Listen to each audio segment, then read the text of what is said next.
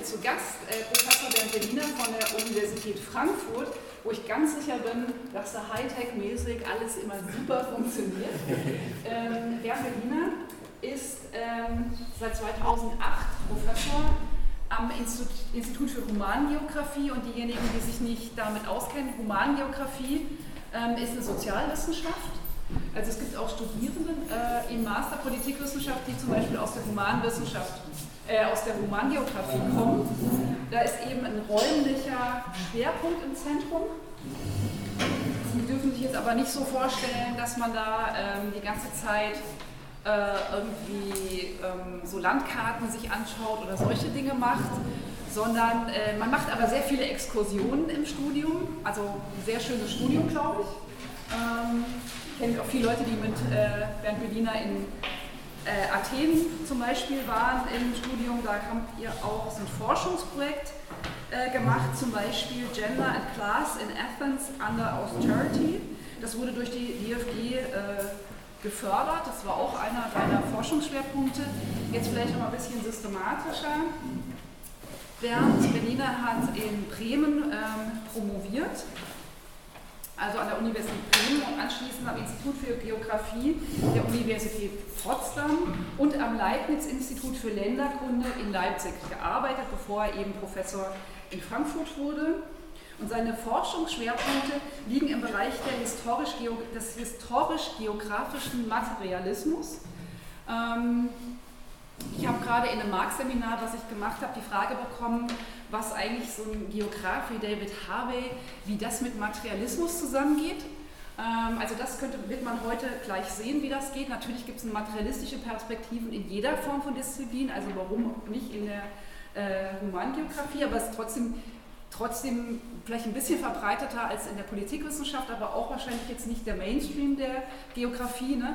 Ähm, ich habe dann Bernd eben gerade gefragt, wie eigentlich die Denomination seiner Professur ist und die heißt einfach Humangeografie, aber intern würde es AK, äh, er und ein Kollege gemeinsam würden sich quasi nennen AK kritische Geografie und ich glaube, das ist das, was Bernd Beginer auszeichnet. Seine Schwerpunkte sind eben aus dieser materialistischen Perspektive Stadtgeografie, Geografie ländlicher Räume, politische Geografie und kritische Kriminologie. Das war auch ähm, eins deiner ersten Veröffentlichungen, glaube ich, ähm, oder eine der, der, der, ersten Bücher, ich weiß gar nicht, ob es die Dissertation oder was das war, Raumüberwachung, Kontrolle. Dissertation. Ja, Dissertation, die ist dann 2011 nochmal in der zweiten Auflage erschienen. Also das ist diese kritische kriminologische Perspektive. Ähm, aktuell gibt es eine Veröffentlichung, die so ein bisschen seinen anderen Schwerpunkt eben auch zeigt, wobei das natürlich zusammenhängt. Ungleiche ländliche Räume, Widersprüche, Konzepte und Perspektiven kritischer Land, das ist in einer Reihe kritische Landforschung ähm, erschienen, wenn ich ganz richtig sehe, oder so ungefähr. Ähm, und ist Mitherausgeber der Buchreihe Raumproduktion. Das ist äh, beim Westfälischen Dampfboot eine äh, renommierte Reihe, in der eben diese ganzen äh, Arbeiten zu kritischer Humangeografie erscheinen. Das erstmal von mir zur Vorstellung von Bernd. Ganz toll, dass du da bist und bin schon sehr gespannt. Dankeschön.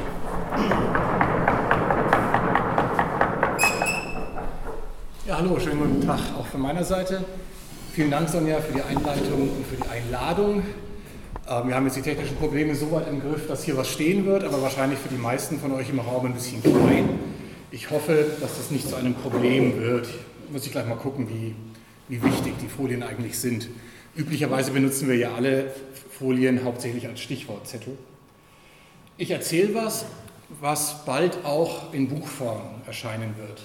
Gefährliche Abstraktion ist der Titel des Buches und in dem Buch habe ich zusammengeführt ähm, Aufsätze aus den letzten fast 20 Jahren und eine neue Einleitung geschrieben.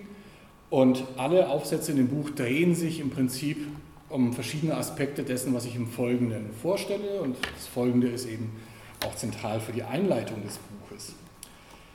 Gefährliche Abstraktionen habe ich das Buch genannt, weil der Begriff der Abstraktion zentral ist und weil ich versuche zu zeigen, anhand der Polizeiarbeit, weitestgehend mit Beispielen aus Deutschland, dass die Art und Weise, wie Abstraktionen ins Werk gesetzt werden, Und zwar mittels Raumproduktionen, und das wäre die materialistische Perspektive auf Geografie. Es erlaubt, ungleich Macht auszuüben, ohne es so zu nennen. Das ist sozusagen die Bottomline. Das ist, das ist das, worum es mir geht. Auf diese Art und Weise über Raum und Kriminalisierung Bevölkerung zu regieren, ist es möglich, klassistisch und rassistisch insbesondere Macht auszuüben, Leute zu sortieren, Leute zu belästigen, zu nerven und zu bestrafen, ohne dass irgendjemand sagt, unsere Ordnung basiert auf einer Klassenordnung, unsere Ordnung ist eine rassistische Ordnung. Und wie das funktioniert, versuche ich in dem Vortrag theoretisch herzuleiten. Und dann auch anhand von einigen Beispielen aus den Bereichen Recht, Technologie und noch was, Ideologie, äh, zu illustrieren. Ich behaupte, dass es sehr sinnvoll ist, in einer ganz traditionell dialektischen Art und Weise sich vier Abstraktionen anzugucken, vier Abstraktionen, die im Bereich der Kriminalpolitik wesentlich sind und die aufeinander aufbauen, die auseinander hervorgehen. Das ist das Dialektische daran. Aus den Widersprüchen der Abstraktion geht die nächste hervor. Das heißt, in der ersten ist eigentlich schon alles angelegt.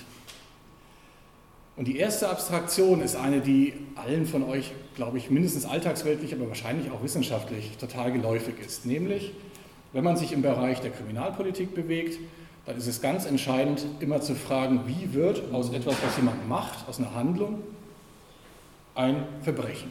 Ja, wie passiert das? Und damit haben sich viele, viele Menschen seit vielen hundert Jahren befasst. Die Kriminologie ist die Wissenschaft, die das als Legitimationswissenschaft für den Staat zu begründen versucht. Und die kritische Kriminologie, was Kolleginnen und Kollegen und ich machen, sind die, die versuchen, genau das zu kritisieren, wie das funktioniert. Und es ist ja nie verkehrt, mit einem Marx-Zitat anzufangen, das ich am besten vorlese, weil es die in den hinteren Reihen mit Sicherheit nicht sehen können. Das Recht kann seiner Natur nach nur in Anwendung von gleichem Maßstab bestehen. Aber die ungleichen Individuen sind nur an gleichem Maßstab messbar, soweit man sie unter einen gleichen Gesichtspunkt bringt, sie nur von einer bestimmten Seite fast, von allem anderen absieht. Und das ist im Prinzip der Begriff des, der Abstraktion, angewandt aufs Recht. Und Sonja könnte und Max und viele andere im Raum wahrscheinlich auch vieles weitere dazu ausführen, wie das funktioniert. Aber das ist sozusagen ein ganz zentraler Clou. Vor dem Recht wird von allem anderen abgesehen und nur geprüft, und insbesondere hier beim Strafrecht, um das es hier zentral geht, war es ein Verbrechen oder nicht. Es gibt diesen abstrakten Maßstab und alle die ungleichen Menschen werden vor den gleichen abstrakten Maßstab gezerrt und daran vermeintlich abstrakt gleich oder abstrakt gleich, das ist tatsächlich abstrakt gleich, begutachtet, einsortiert, ob sie kriminell sind oder nicht. Tatsächlich gehen jede Menge strukturelle Aspekte ein, die es viel wahrscheinlicher für bestimmte Personen machen, als kriminell äh, kategorisiert zu werden als andere, von denen aber gerade in diesem Akt abgesehen wird. Abstraktion heißt immer auf einen Aspekt fokussieren und alles andere weglassen, von allem anderen abstrahieren. Bezogen auf das Verbrechen hat eben diese ganze Diskussion der kritischen Kriminologie das immer wieder neu formuliert. Und Niels Christie, ein großartiger skandinavischer Abolitionist, hat es mal so formuliert: Crime does not exist. Crime is created. First there are acts. Then follows a long process of giving meaning to these acts. Und dieser lange Prozess, dem Akt eine Bedeutung zuzuschreiben, zum Beispiel die Bedeutung kriminell, und hier eben ganz wesentlich die Bedeutung kriminell, dieser ganze Prozess ist Gegenstand der kritischen Kriminologie. Wie funktioniert es? Wie funktioniert Kriminalisierung? Also kritische Kriminologie befasst sich nicht mit Verbrechen, Kriminalität, sondern mit Kriminalisierung. Wie werden diese Kategorien erfunden, angewandt und warum ist das eigentlich immer herrschaftsabsichernd?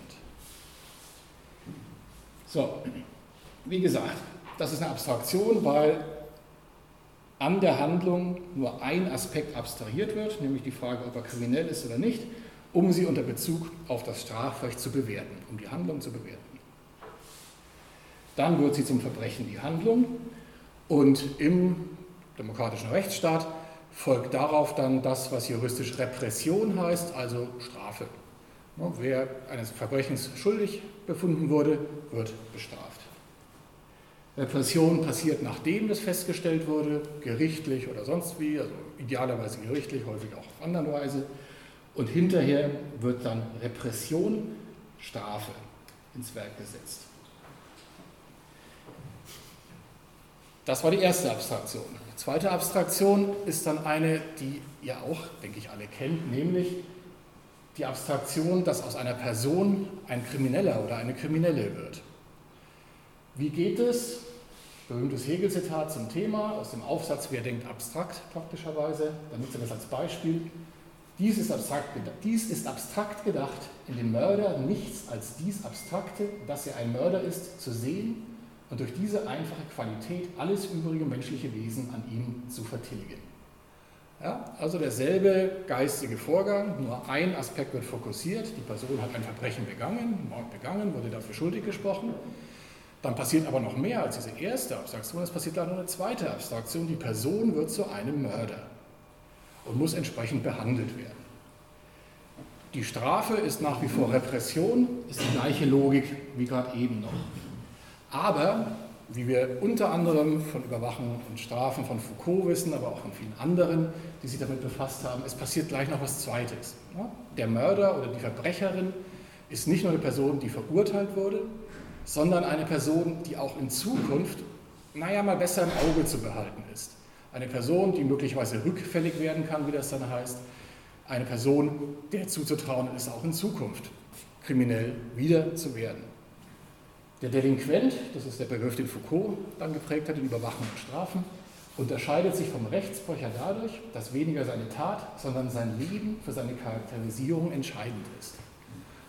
Und worauf Foucault da anspielt, ist der ganze riesige Apparat von Wissenschaft, der ins Werk gesetzt wird, um zu zeigen, aha, jemand, der mal kriminell war, ist nicht nur einmal in der Vergangenheit kriminell geworden, sondern wird wahrscheinlich auch in Zukunft kriminell werden. Es wird dann gemessen, da werden Tests gemacht, Personen werden psychologisch behandelt und so weiter. All das, was die Kriminologie eben ohne kritischen Vorsatz macht, besteht darin, diesen Übergang sozusagen wissenschaftlich zu begleiten. Etwas, was man so alltäglich sagt, ne, wer einmal stiehlt, stiehlt, dem lügt, dem glaubt man nicht, auch wenn er dann die Wahrheit spricht, das ist ja so ein Sprichwort, wird hier quasi wissenschaftlich immer wieder neu in, mit, auf neue Varianten zur Wahrheit erhoben. Und das kann dann sein, dass man sagt, die Gene sind schuld oder die äh, Art und Weise, wie die Person aufgewachsen ist, seine oder ihr Charakter, seine oder ihre geistigen Einschränkungen, was auch immer. Und auch das ist eben eine Abstraktion. Nur ein Aspekt an der Person wird abstrahiert, nämlich dass sie straffällig geworden ist um sie, das ist wieder mit Foucault gesprochen, zu disziplinieren. Um dafür zu sorgen, dass sie in Zukunft das nicht mehr macht, wird sie diszipliniert, zum Beispiel mittels, oder ganz wesentlich in der kapitalistischen Moderne mittels Gefängnis. So entsteht der Kriminelle, die, die Kriminelle, und diese Person ist immer verdächtig. Und was dann eben ansetzt, ist der Übergang von der Repression, juristisch gesprochen, zur Prävention. Also mal gucken, dass die Person eben nicht rückfällig wird oder eben in Zukunft sich nichts zu Schulden kommen lässt. Und das nennt sich dann Spezialprävention oder tertiäre Prävention, wenn man einzelne Personen fokussiert mit Politiken der sozialen Arbeit, des Strafens, der Bildung oder was auch immer, um dafür zu sorgen, dass die Person nicht nochmal kriminell wird. Und in dem Moment, wo so auf die Person geblickt wird und so mit ihr umgegangen wird, ist sie eine kriminelle Person. Ist die ganze Person kriminell. In dieser Abstraktion ist wiederum die nächste aber auch schon angelegt, nämlich, dass man ratzfatz und eigentlich von Anfang an dabei ist, nicht bei jeder einzelnen Person neu zu überlegen, woran könnte es denn liegen, dass sie jetzt kriminell geworden ist und was können wir machen, um das zu verhindern, präventiv in Zukunft, sondern dass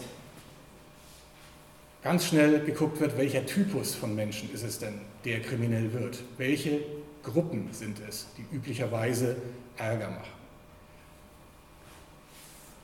Und viele gehen so weit zu sagen, und das scheint mir sehr plausibel, dass das überhaupt der Einsatzpunkt in der Praxis ist. Also nicht das Strafrecht mit der ersten Abstraktion, sondern der, der Wille und die Strategie, eine neue Gruppe im Kapitalismus, nämlich die Armen, kollektiv als dangerous classes, als gefährliche Klassen zu labeln und mit ihnen so umzugehen, dass sie eben beim Durchsetzung des Kapitalismus und seinem Aufbau ähm, nicht zum Problem werden.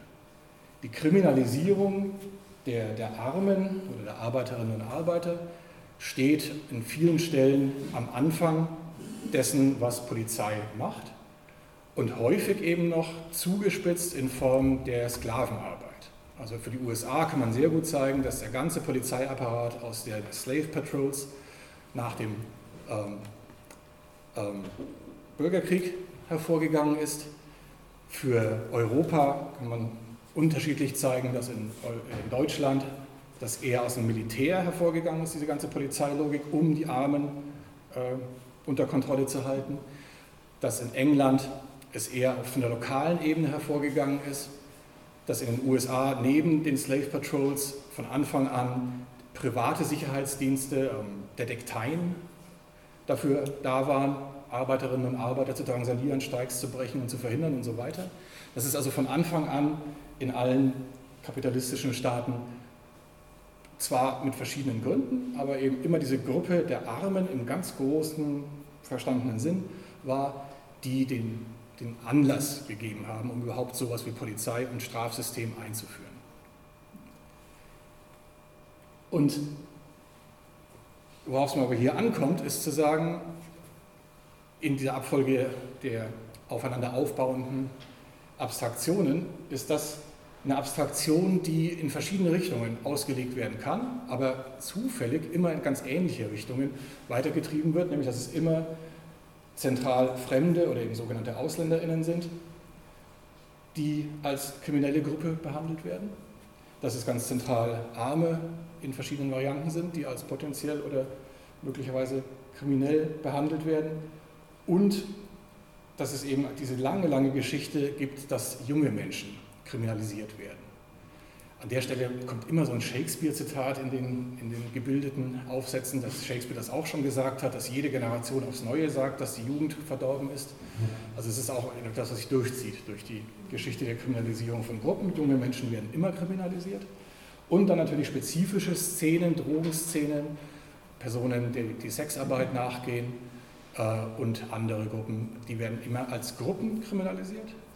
Und das Entscheidende ist dann, dass hier wiederum eine Abstraktion stattfindet, die so funktioniert, dass an einer Gruppe ein Aspekt abstrahiert wird, nämlich, dass man mehr oder weniger gut belastbar festgestellt hat, es gibt auch Kriminelle in diesen Gruppen.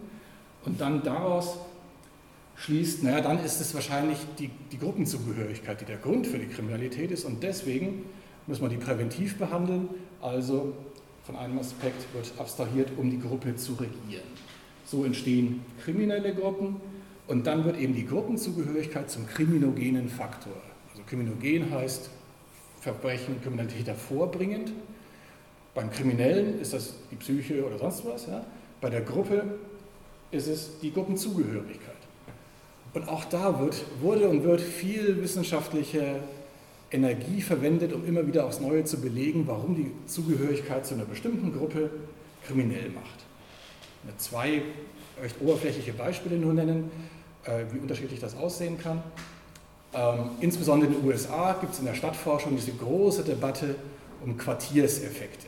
Quartierseffekt heißt, Kinder, die in armen Stadtteilen aufwachsen, wo es Kriminalität gibt, die werden kriminell weil sie mit all den Peers, mit denen sie zu tun haben, nur Beispiele äh, vorfinden, die eben auch kriminell sind. Das heißt, die sind Teil dieser Gruppe, nämlich üblicherweise der afroamerikanischen oder der hispanic ähm, armen Bevölkerung. Und weil sie Teil dieser Gruppe sind, werden sie kriminell werden und deswegen muss man von Anfang an sie so behandeln. An, also quasi ein, ein Grund, warum eben Sechsjährige schwarze Kinder, People, äh, People of Color in den USA schon direkt als kriminell angesehen werden, weil sie dieser Gruppe angehören. Ein ganz anderes Beispiel, in den 70er, 80er Jahren gab es, da habe ich die Details jetzt nicht komplett parat, aber das Beispiel ist so schön, dass ich es spontan jetzt einflechte, mehrere Forschungsprojekte, die alle zeigen sollten, warum die Mitgliedschaft bei der RAF oder anderen terroristischen Gruppen die Mitgliedschaft auf jeden Fall schon bestraft werden muss, weil nämlich die, die Gruppendynamik verantwortlich für die Verbrechen ist. Und es gab dann eigentlich eine Studie, die von kritischen Kriminologen gemacht wurde, von Fritz Sack, Heinz Steinert und anderen. Und in dem Vorwort schreibt der Fritz Sack, der das Projekt geleitet hat, wie stark der Druck aus dem Innenministerium war, dass sie doch gefälligst auch zu diesem Ergebnis kommen sollen. Aber ihr Ergebnis ist ein völlig anderes, dass die Zuschreibungsprozesse der Gesellschaft entscheidend zum Verständnis des Linksterrorismus in der BRD sind. Was aber die auftraggebenden Institutionen hören wollten, war eine gute Begründung dafür, warum die Mitgliedschaft in der terroristischen Vereinigung Grund genug ist, die Personen zu bestrafen, also 129a. Und die Wissenschaft hat das dann größtenteils eben auch so geliefert. Also zwei Beispiele, ne, wie wissenschaftlich versucht wird, solche Kriminalisierungen von Gruppen zu legitimieren. Wo, was leistet es? Na, eben den Zugriff auf alle Gruppenmitglieder, egal ob sie sich was haben zukommen, zu Schulden kommen lassen oder nicht, egal ob sie in die zweite Abstraktion fallen, Kriminelle sind oder nicht. Und das ist eben Prävention, was man dann sekundäre Prävention nennt, also Prävention, die sich an bestimmte Gruppen richtet. Und Prävention ist ja immer vorher. Viele, die progressive Kriminalpolitik betreiben wollen, setzen auf Prävention. Das klingt ja auch sinnvoll. Ne? Es ist ja irgendwie sinnvoll, sich die Zähne zu putzen, damit man kein Karies kriegt, also vorher was zu machen. Der Clou ist, dass in der Kriminalpolitik Prävention vor allen Dingen heißt, dass man Leute als Kriminelle behandelt, die es noch gar nicht sind. Nämlich, indem man zum Beispiel sagt, du bist Mitglied einer bestimmten Gruppe und deswegen behandeln wir dich wie eine Kriminelle, obwohl du noch gar nicht unter Abstraktion 1 gefallen bist, obwohl du dich gar nicht gegen das Strafrecht versündigt hast. So, und jetzt kommt die, jetzt kommt die Erdkunde sozusagen, jetzt kommt die Geografie. Und was mir aufgefallen ist, als ich angefangen habe, mich mit dem Thema zu befassen, ist, dass diese vierte Abstraktion nochmal einen ganz besonderen Clou mit reinbringt, diese vierte Abstraktion auf den Raum, auf den kriminellen Raum. Und auch da gibt es eine ganze Tradition in der Wissenschaft, die immer wieder aufs Neue zu begründen versucht, warum die Tatsache, dass jemand oder etwas in einem bestimmten Raumausschnitt ist, dazu führt, dass die kriminell ist. Ja? Und das ist jetzt eines von vielen Zitaten, aber es ist eben so schön knackig. Ja? So ein Kriminologe schreibt, There must be something about places as such that sustains crime. Die Orte an sich müssen irgendwie, ja, there must be something, irgendwie übersetze ich das jetzt, müssen irgendwie kriminogen sein, müssen irgendwie dafür sorgen, dass die Leute kriminell werden. Und das war gerade in den Quartierseffekten eigentlich auch schon drin. Ne? Da geht es eben gar nicht nur um die Gruppe, sondern um eine Gruppe an einem bestimmten Ort, nämlich im Ghetto, wie das dann genannt wird. Und wiederum, ne, Abstraktion, wiederum in bisherigen angelegt. Die Abstraktion funktioniert so, dass in einem Raum, der produziert ist. Und das ist sozusagen eine Grundannahme materialistischer Geografie. Alles, was wir als Raum bezeichnen können, sinnvollerweise, ist selber wiederum gesellschaftliches Produkt. Das, was Städte ausmacht, was bestimmte Stadtteile ausmacht, wo Grenzen verlaufen, wie Staaten in verschiedene Ebenen gegliedert sind, all das ist das Resultat menschlichen Handels, sozialer Prozesse und üblicherweise von Strategien. Weil man nämlich, indem man die Welt in einer bestimmten Weise räumlich ordnet, meistens Strategien durchsetzen kann und das wird andauernd gemacht. Und von solchen durch ganz viele verschiedene Sachen sehr komplex produzierten Räumen wird in dieser Logik wiederum nur ein Aspekt sich angeguckt, nämlich wo sind denn diese Gruppen, von denen wir ja wissen, dank der Wissenschaft, dass sie kriminell sind, wo sind die denn? Und dann muss der Raum ja irgendwie auch kriminell sein. Dann muss die Tatsache, dass diese Leute an dem, im gleichen Ort abhängen, dazu führen, dass der Ort selber kriminogen ist. Ein bisschen nehmen, äh, nee, das nehmen wir noch später, welche, welche Theorien das alle behaupten. Und erneut ist der Zweck halt in der Ideologie eigentlich schon leitend eingeschrieben, nämlich um den Inhalt dieses Raumausschnittes zu regieren, also die Leute, die irgendwo sind. Personen und Gruppen in diesem Raum sind qua Anwesenheit verdächtig. Bevor sie irgendwas gemacht haben, bevor man sie als Person sich genauer angeguckt hat, ja sogar bevor man ihre Gruppenzugehörigkeiten überprüft hat, reicht es jetzt, dass eine Person in einer bestimmten Gegend ist, um Gegenstand des strafenden oder kontrollierenden Staates zu werden. Und das ist dann eben noch präventiver. Genau, das ist noch präventiver und, das Entscheidende steht dann da noch zum Schluss, de facto immer selektiv. Und das ist so ein bisschen der Clou. Denn bei der, bei der Abstraktion vorher, da wurde zu Recht und wird zu Recht immer wieder kritisiert, wie könnt ihr denn behaupten, dass alle Ausländer kriminell sind? Ne? Fürs Radio muss ich die Anführungszeichen dazu sagen. Das wird aufgezeichnet. Also wenn Leute sagen, Anf äh, Zitat Anfang, Ausländer sind kriminell, Zitat Ende, dann wird es zu Recht kritisiert. Wie, könnt, wie kommt ihr darauf? Ne? Wenn ihr sagt, alle Jugendlichen sind gefährlich, wie kommt ihr darauf? Und der Clou ist jetzt, dass mir aufgefallen ist und ich behaupte, dass seit 30 Jahren ungefähr diese Strategie massenhaft verwendet wird, um zu sagen, nee, nee, wir, wir, wir sind nicht rassistisch, wir, wir gehen nicht den Jugendlichen hinterher, wir haben nichts gegen arme Leute und Drogenkonsumierende sind arme Menschen, die ein Problem haben. All das wissen wir, aber wir müssen doch diese kriminellen Gegenden, die müssen wir doch speziell polizieren. Das muss man doch verstehen. Da kann doch niemand was dagegen haben. Weil nämlich von all dem, was diesen Raum sonst noch ausmacht, von seiner sozialen Produktion abgesehen wird in dem Moment, wo man nur den Aspekt, dieser Raum ist vermeintlich kriminogen, fokussiert. Der versucht das Ganze als Grafik, ne? also das sind die vier Abstraktionen, Verbrechen, Verbrecherin, kriminelle Gruppe, krimineller Raum,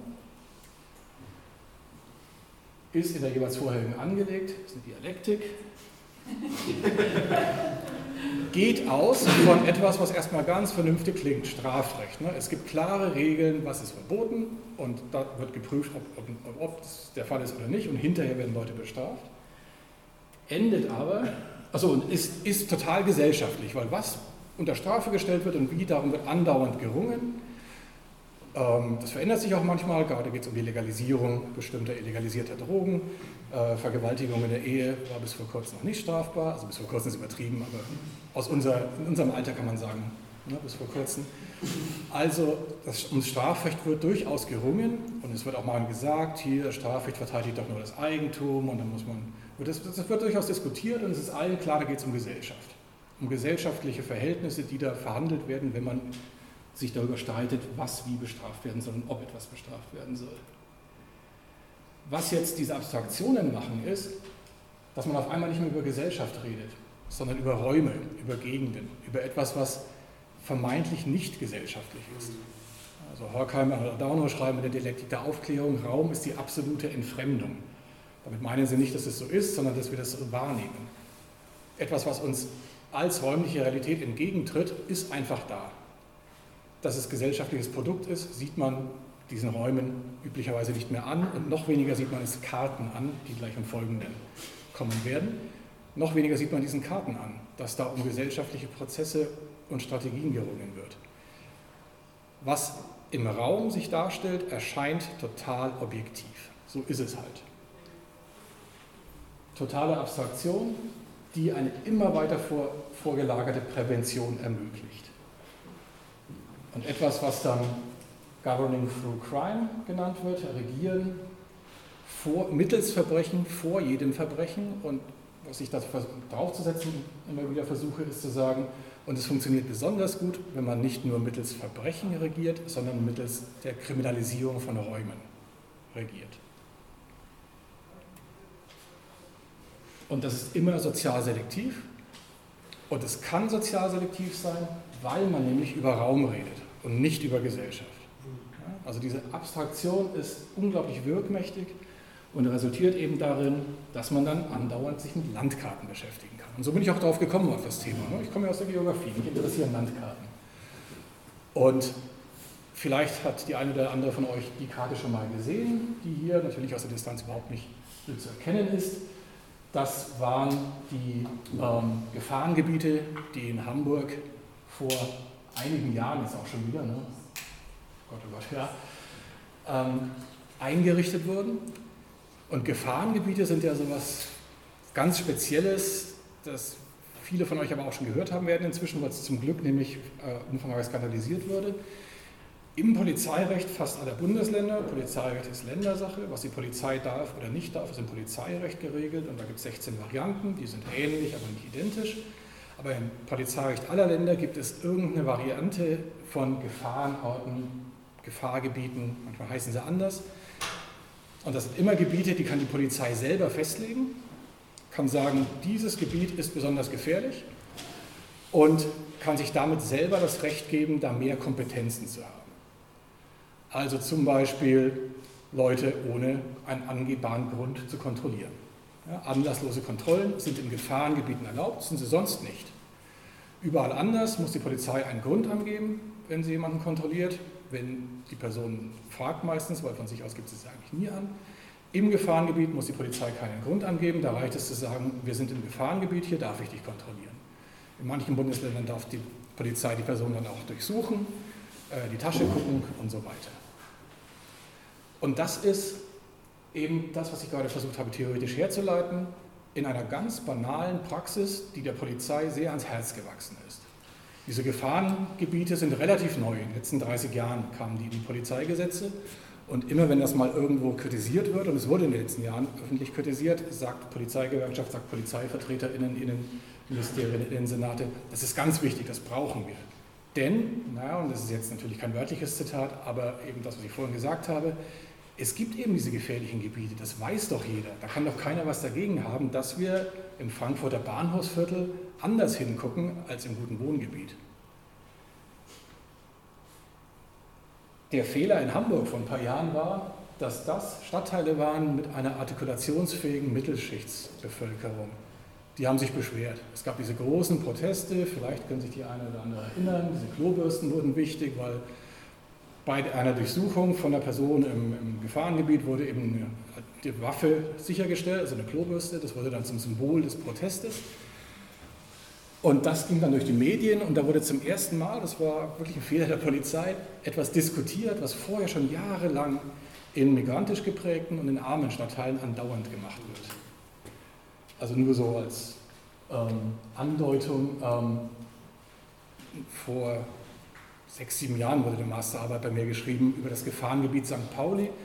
Und die Kandidatin hat eben Interviews mit, mit migrantischen Jugendlichen, migrantisierten Jugendlichen geführt, die alle genau wussten, was ein Gefahrengebiet ist und alle erzählt haben, dass sie dauernd kontrolliert werden. Und die Weißen, die nebenan wirklich harte Drogen nehmen, natürlich nicht. Also die davon Betroffenen wissen schon lange, was das ist. Die deutsche Öffentlichkeit hat es dadurch mitgekriegt. Und wie gesagt, in allen Polizeigesetzen gibt es diese Variante immer so leicht unterschiedlich ähm, bestimmt.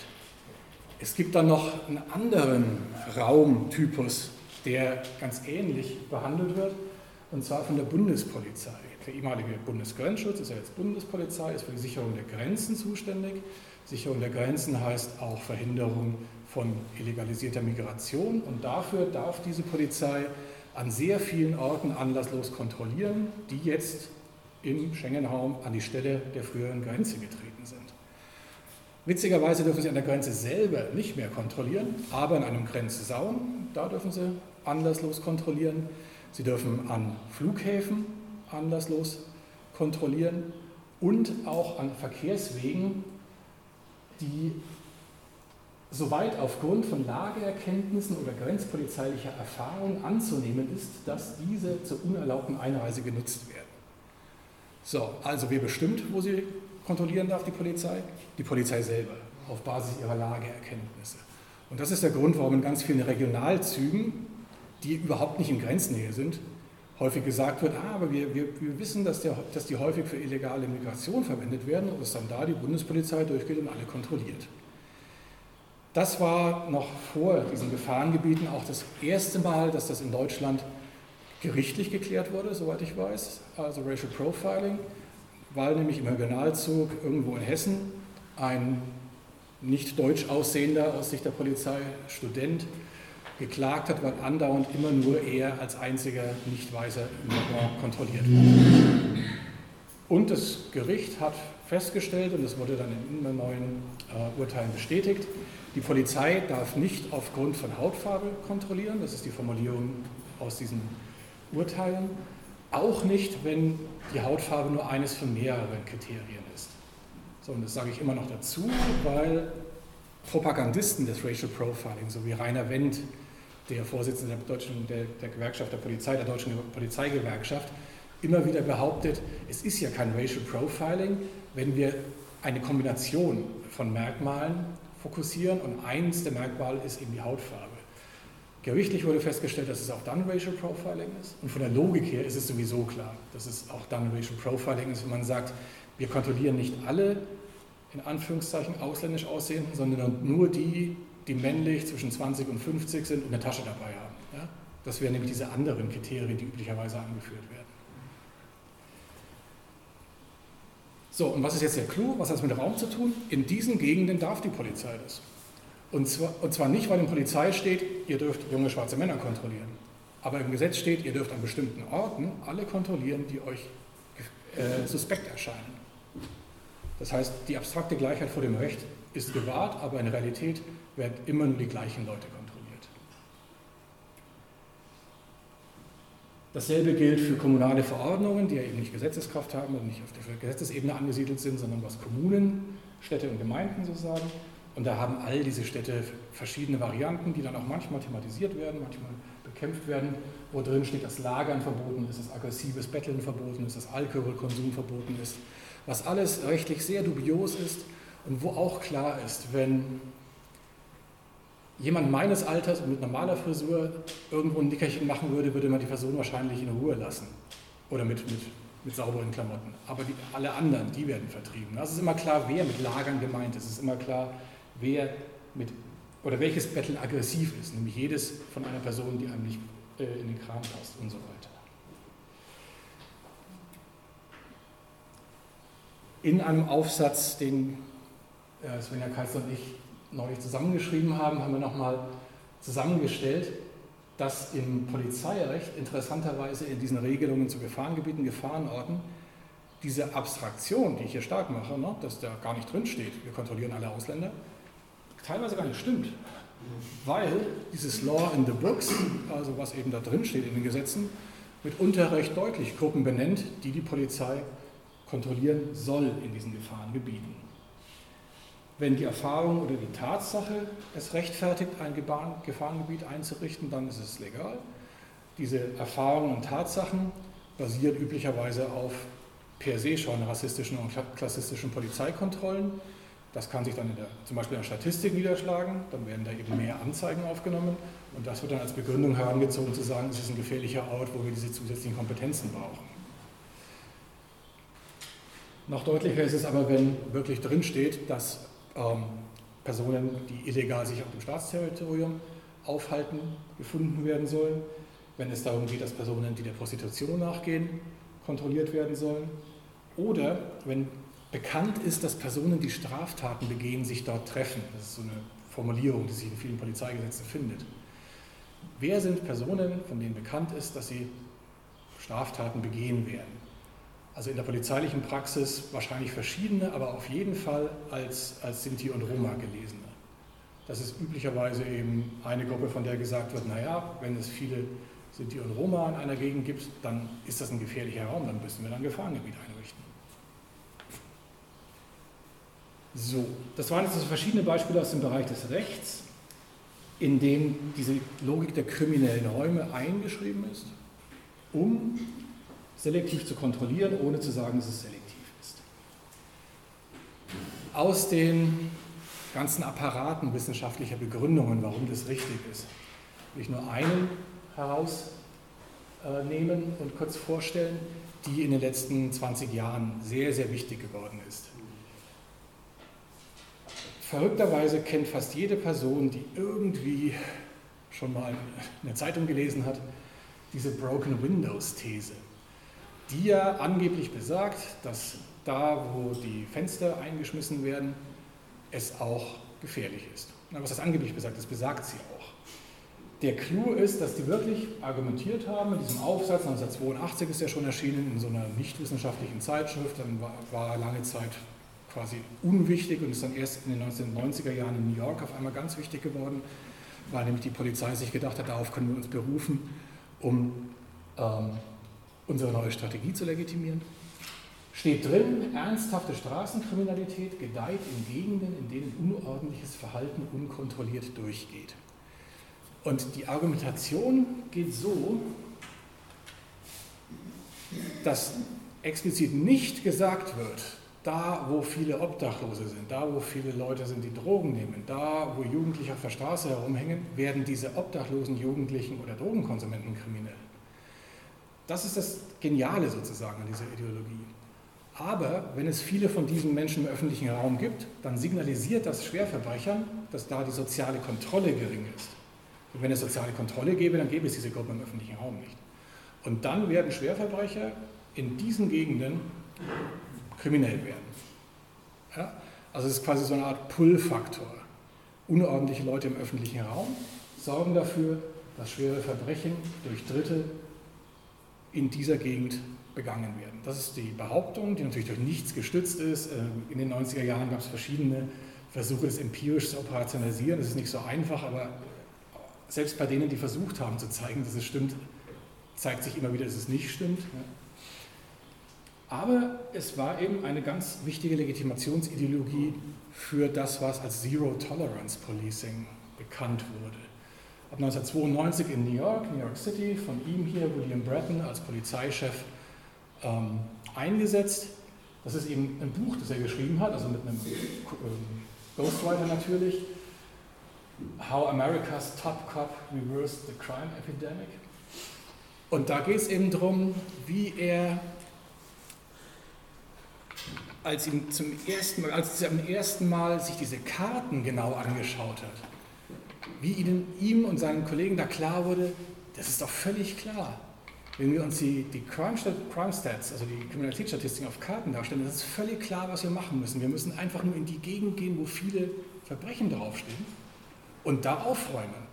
Und zwar im Sinne der Broken Windows Theory Quality of Life Offenses unterdrücken. Also eben, dass Leute rumhängen, dass Leute Drogen konsumieren, dass Leute obdachlos sind. Das müssen wir verhindern, weil wir wissen ja dank der Theorie, das wird dazu führen, dass andere Leute da kriminell werden. Das heißt, wenn wir Raubüberfälle verhindern wollen, dann müssen wir deren Sprache, Obdachlose, Junkies und so weiter, von der Straße kriegen. Und das haben sie dann auch gemacht. Und das wurde weltweit als großer Erfolg bejubelt. Zentral für Deutschland war wirklich 1997 dieser Spiegeltitel, den man jetzt bis in die erste Reihe vielleicht noch halbwegs sehen kann. Aufräumen wie in New York. In der Bildzeitung wurde gefordert, warum lernen wir nicht von der USA? Die damalige Oberbürgermeisterin von Frankfurt hat medienwirksam einen Trip nach New York gemacht und sich erklären lassen, wie man richtig Polizeiarbeit macht. Es war eine große Sache, das zu übernehmen. Und der Kern ist eben, also und Giuliani, bevor er jetzt aus anderen Gründen nochmal richtig prominent wurde, war damals eben Bürgermeister von New York und hat anschließend mit seiner Consulting-Firma dieses Konzept weltweit verkauft und überall hat das Gleiche. Immer gesagt, ja genau, wir wissen die Lösung, ihr müsst dafür sorgen, dass jugendliche, arme Menschen, Menschen, die Drogen nehmen, von der Straße kommen. Dann wird die Stadt sicherer werden. Eine der vielen Empirien, die ehrlich gesagt versucht haben, das zu untersuchen, was in den 90er Jahren in New York passiert ist, hat es so zusammengefasst, Policing poor people in poor places. Also ist jetzt keine große Überraschung hoffentlich. Also in Gegenden, wo viele arme Leute leben, wurden arme Leute ganz besonders stark kontrolliert. Das ist das, was sie tatsächlich gemacht haben. Verkauft wurde es eben als großer Erfolg gegen Kriminalität und ist ein Paradebeispiel für eine Ideologie, die eben über diese räumliche Ebene funktioniert. Denn, wie gesagt, Wilson, Kelly oder Bratton würden nie sagen, diese Jugendlichen, die auf der Straße herumhängen, sind alle kriminell. Würden sie öffentlich zumindest nie sagen. Aber sie sagen, wo die, wir müssen die von der Straße kriegen, weil dann wird sicherer. So, und jetzt noch ein letztes, letzter Bereich, in dem das unglaublich wichtig geworden ist und der eben mit, dem, mit dem gerade erzählten Geschichte aus New York zusammenhängt, ist die technologische Entwicklung in dem Bereich. So, hier ist wieder eine Karte von Atlanta in dem Fall und auf der Karte sind so kleine viereckige Boxen in Rot. Und das ist quasi die Ansicht, die Polizistinnen und Polizisten kriegen, wenn in ihrer Stadt, wie in Atlanta zum Beispiel, PredPol verwendet wird, ein Programm, das Predictive Policing verspricht. PredPol, Predictive Policing, Predictive vorhersagende Polizeiarbeit. Also das Programm behauptet zu sagen, nicht wer kriminell wird, aber wann und wo Kriminalität stattfinden wird. wie, kann es, wie können die das behaupten? Naja, die haben halt Kriminalstatistiken, werten die aus, haben Algorithmen, die das dann clustern. Das ist eine eigene Wissenschaft, also eine riesig, sehr, sehr viel Geld geförderte Wissenschaft, die eben äh, versucht, die Algorithmen zu verbessern. Die kommen aus der Seismologie interessanterweise. Also der ursprüngliche Algorithmus war einer, der versuchen sollte, ähm, ähm, Vulkanausbrüche, äh, Erdbeben, pardon, Erdbeben vorherzusagen. Und den haben die dann angepasst, um zu sagen, wir nehmen einfach nur andere Daten, aber wir können dann eben vorhersagen, wo Kriminalität stattfinden wird. Und das Verrückte ist, und das finde ich wirklich verrückt, die PolizistInnen kriegen nur das, ja? nur die Karte. Und das ist wirklich die Abstraktion pur. Nochmal, wie diese Karte zustande gekommen ist, welche Daten da eingegangen sind, wer da überhaupt wohnt, das ist alles nicht zu sehen, sondern nur Planquadranten. Und Kollegen, die eine Exkursion nach Los Angeles gemacht haben, wo die Polizei das auch nutzt und einen Termin mit der Polizei dort hatten zu dem Thema, haben berichtet, dass der zuständige, hochrangige Polizeimensch ähm, wohl im Prinzip wörtlich gesagt hat, I don't care how they create the boxes. When I see a box, I send my troops in. Ja? Das ist quasi die Abstraktion pur. Ne? Und selbstverständlich wäre es kein, keine schwierige Angelegenheit herauszufinden, dass diese Boxes mit Sicherheit alle in armen Gegenden sind und dass dann, wenn die Troops reingeschickt werden, die Arme oder irgendwie in das Schema der Polizei als potenziell gefährlich passende Menschen kontrollieren werden. Also Predictive Policing heißt es. Und das baut eben, jetzt kommt das vorhin angekündigte Name-Dropping von Theorien, die alle dasselbe zu belegen versuchen, auf, auf wirklich was ganz alten, Physik Sozial. Ne? Die Idee, man kann die Gesellschaft berechnen. Die allerersten Leute, die das gemacht haben in Frankreich, haben auch schon mit Kriminalitätsdaten gearbeitet.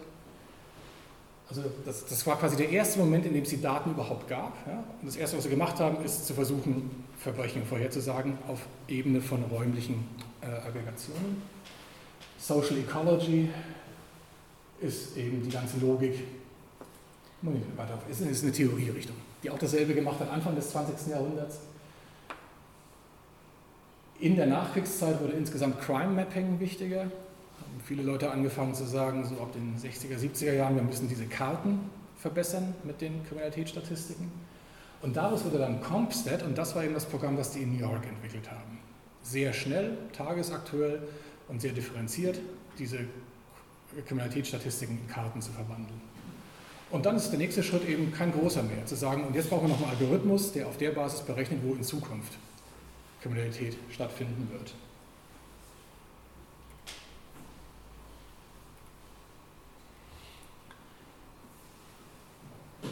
Eine Verrücktheit der wissenschaftlichen Entwicklung in dem Bereich ist auch noch, dass das dann irgendwann auch gar keine Kriminologinnen mehr machen, sondern nur noch NaturwissenschaftlerInnen.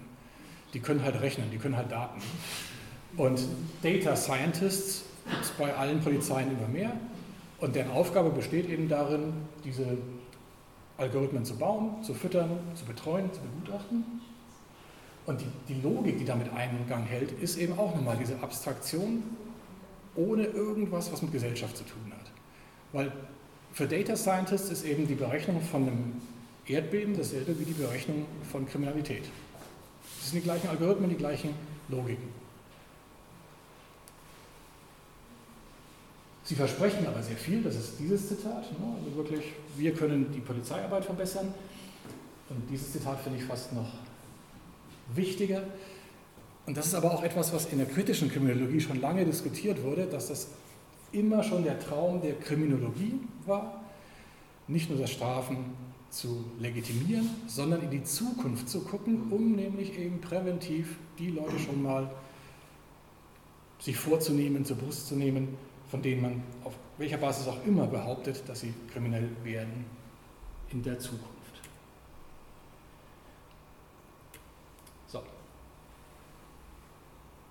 Das waren jetzt so verschiedene Beispiele, die in, aus verschiedenen Sphären kommend immer dieses gleiche Argument haben, zu, zu, zu, zu, illustrieren und gleichzeitig natürlich der Forschungsprozess ist ein anderer. Ich habe mir immer diese Sachen angeguckt und immer festgestellt, verdammt, die machen ja alle dasselbe.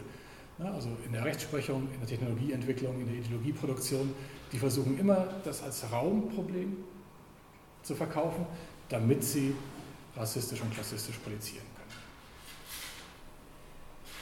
Diese Art von Strafenpolizeirecht macht die Welt nicht sicherer, sondern organisiert Disziplinierung in der Regierung meist marginalisierter Personen und Gruppen, ohne diese Selektivität explizit machen zu müssen. Das ist sozusagen der Clou.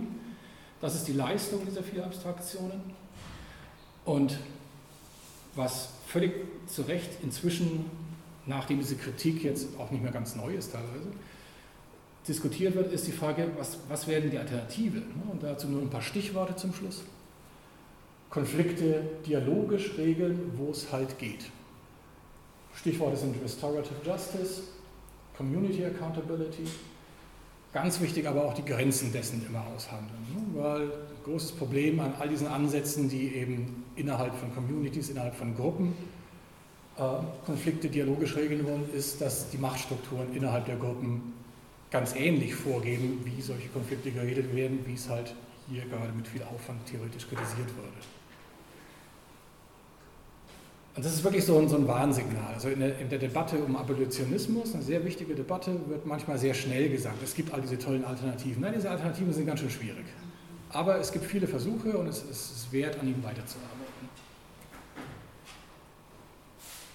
Dann die ganz konkrete Forderung, die auch in den letzten Jahren sehr, sehr prominent geworden ist, Abrüstung des Straf- und Polizeirechts in aufgeklärtem gesellschaftlichen Dialog. Und Immerhin, die Polizeirechtsreformen in Berlin und Bremen sind in den letzten Jahren das erste Mal gewesen, dass nicht noch weiter verschärft wurde, sondern dass ein paar Sachen rausgenommen wurden, zum Beispiel bei Gefahrenorten. Es gibt sie immer noch, aber zum Beispiel ein, wurde in Berlin rausgenommen, dass Personen, die der Prostitution nachgehen, ein Grund sind, dass ein Ort als gefährlich eingestuft werden kann. Das wurde jetzt rausgenommen. Immerhin. Kleine Schritte, aber immerhin. Insgesamt die Polizei auf Aufgaben beschränken, die nur sie kann und alles andere die Institutionen machen, die es besser können. Die Polizeiforschung zeigt immer wieder, dass das meiste, was Polizei macht, so Alltagssachen sind. Unterstützung, äh, mit Leuten reden, ihnen sagen, wo es, lang geht oder eben Verkehrsunfälle aufnehmen. Für all sowas braucht es eigentlich keine Polizei. Und an vielen Stellen wäre es besser, wenn es nicht die Polizei machen würde, insbesondere in all den Noteinsätzen, wo Personen zum Beispiel in psychischen Ausnahmesituationen sind, wo es Konflikte gibt, da ist es fast immer besser, wenn nicht die Polizei kommt, sondern jemand, der Konflikte schlichten kann. Und ganz konkrete äh, Dinge, die eben seit Jahren diskutiert werden, wo es auch kleine Fortschritte gibt, die Polizei wirklich einhegen. Ein großes Problem, das vielen von dem, was ich heute gesagt habe, zugrunde liegt, ist, dass die Polizei eine Organisation ist, in der die Personen, die möglichst die weit unten in der Hierarchie stehen, die größte Handlungsfreiheit haben, weil sie nämlich so gut wie nicht kontrolliert werden. Also wirklich StreifenpolizistInnen, Polizisten, Bereitschaftspolizei bei Demonstrationen, die können sehr viel machen, im Gegensatz zu ihren Chefs, die werden gut kontrolliert. In den meisten Organisationen ist es andersrum, dass die Chefs sich viel rausnehmen können, die Leute unten sehr genau kontrolliert werden. Der Polizei ist es eben diese spezifische Situation. Das heißt, alles, was diese, ähm, diese Discretion, diese auf eigener Einschätzung basierende Polizeiarbeit einschränkt, ist sinnvoll. Dazu gehört sowas wie unabhängige Beschwerdestellen, die es inzwischen in manchen Ländern gibt, aber die so gut wie keine Kompetenz in Ausstattung haben. Kennzeichnungspflicht der Polizei, oder eine, eine ganz konkrete Sache, die in anderen Ländern wirklich genau in diesem Feld von Kriminalisierung ganz gut funktioniert, äh, Kontrollquittungen. Dass also eine Person, die kontrolliert wurde, von der Polizei eine Quittung dafür kriegt, auf der steht, warum sie kontrolliert wurde, wo, wann und von wem. Und das ist jetzt noch das Letzte, was ich so quasi anekdotisch schon fast sage, bevor es vorbei ist. In Schottland wurde das eingeführt und die Kurzfassung ist, dass die Polizei noch ungefähr genauso viele äh, Verwarnungen ausspricht, aber nur noch ein Viertel so viele Kontrollen macht. Ja? Das heißt, wenn man jetzt gar nicht hier revolutionär alles, alles umwerfen will, kann man erstmal feststellen, durch diese Quittungen wurden ganz viele Kontrollen nicht mehr gemacht, aus denen sowieso nichts hervorgegangen ist und mal eine Verwarnung. Also sinnvoll. Vielen Dank Vielen Dank.